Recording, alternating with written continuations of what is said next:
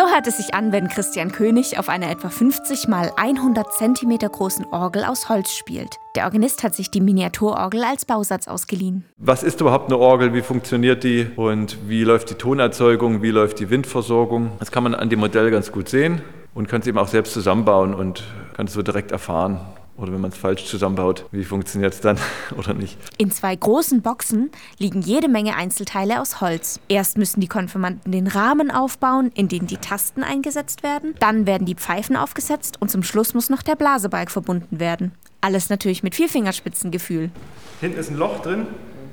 Dann nimmt es in den Stift rein. Christian Königs erklärt den Konfis am Modell, wie eine Orgel funktioniert. Er will sie für das komplizierte Instrument begeistern.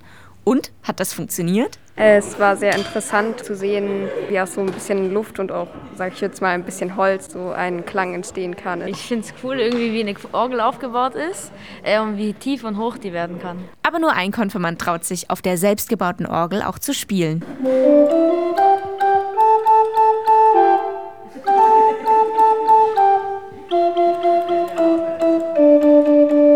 Mit ein bisschen mehr Übung kann es sich aber auch so anhören, zeigt Orgelprofi Christian König.